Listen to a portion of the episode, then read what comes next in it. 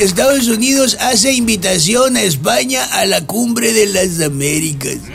Sí, pues, y es, es lógico. Como al país que le toca llevar los tacos parece que no quiere ir. Pues mejor, dijeron los gringos, no, pues que nos traigan paella y jamón serrano. El pobre presidente le quiso meter un calambre a Estados Unidos y este le causó un torzón de brazo. El, fíjate, el presidente cada vez está más aislado. Dicen que en Palacio Nacional tiene poco mandado, es decir, tiene su gabinete casi vacío. Por ahí una que otra corcholata, arrumbada. Un montón de frascos, pero vacíos. Esos frascos son los de su discurso. De hecho, de lo poco que le queda, ya, ya mucho se le echó a perder.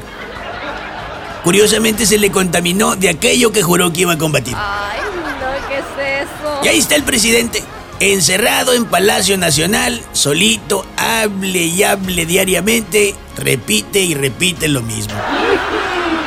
A veces me recuerda a mi periquito Teodoro.